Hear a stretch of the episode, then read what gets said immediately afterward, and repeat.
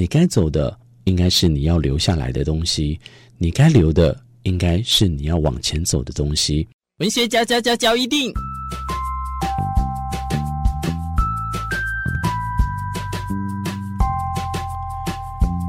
欢迎收听文学交一定。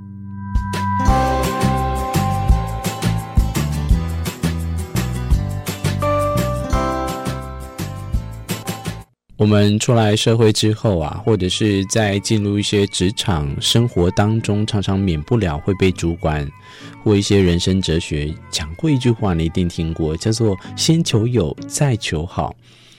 或许这样子的工作职场上的准则之后呢，在很多人的人生也是这样的选择。不过，这样的模式到底是该被批判，还是从另外一面来看，变成一种习惯，才是应该要担心的。尤其是自己拥有太多，却觉得人是一无所有，多少都有这样的镜头的话，你真的自己要小心一点。因为像衣服啊，堆得满柜都是，穿的永远都是那几件，那你到底买那么多 Zara 这么多 Uniqlo 要干嘛？那去旅行的时候呢，去了好多好多的国家，也吃了好多的餐厅。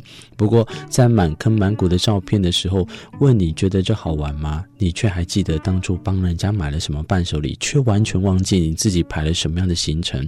这样会觉得好玩吗？再话说回来，人际关系也是一样，常跟同事朋友出去吃喝玩乐，那真正流泪无助的时候，却没有人能信任倾吐。写句悲伤的话在社群账号上，却还让旁人不知所云的秀秀喊着加油，问着到底怎么了，到最后也只能在自己面前大哭一场。所以今天在跟大家讲这篇文章概念是要说什么？先求有，再求好吗？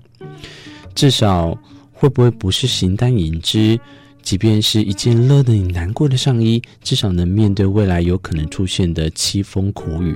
哇，如果你是这样想的话，我真的要劝大家好好的去重新审思一遍，到底所谓的先求有再求好是什么样的情况下，在职场上那时候迫在眉睫可以，可是你对于你自己的感情，如果迫在眉睫的话，先求有再求好，会不会太苛刻自己了一点？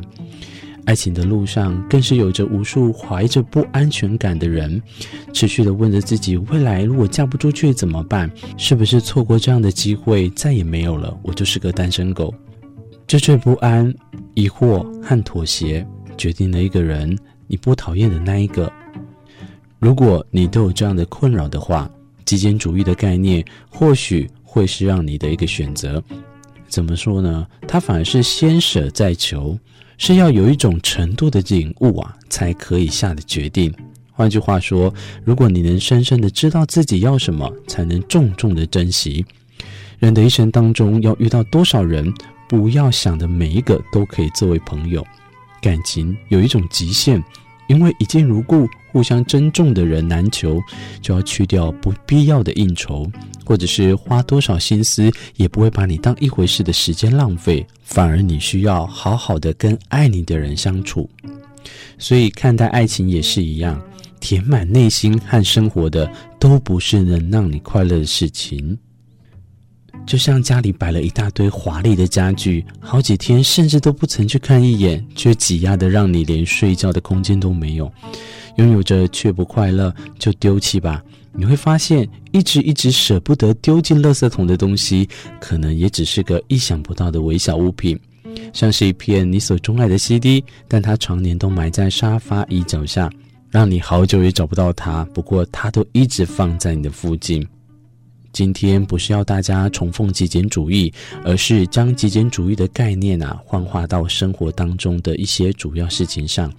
不是叫你全然的极简主义哦，所以当你完成实现之后，你也可能发现是你的勇气真真实实的让你感觉在这样的生活里，就算是一个人也可以很好。我看着最近的朋友啊，不管有的是离婚，或者有的是丧偶，有的是呃父母走了，在这样的情况下呢，他们会让自己呢可能有囤积症的发生，或者是走不出忧郁，或者是呢看到思念的物品反而更伤心。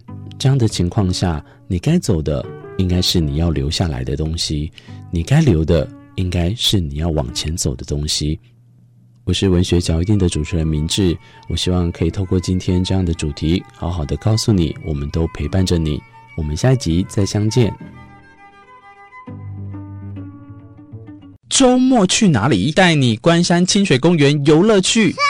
游客凡是在国定假日向镇内的各自行车业者承租四轮电动车，就可以享有免费的独木舟体验哦。五月起到十月底，只要你有兴趣，也就是租四轮电动车送免费独木舟、海陆套餐，带你玩山又玩水。欢迎来关山清水公园，老店就老咖，到底来参加。详情请搜寻关山清水公园。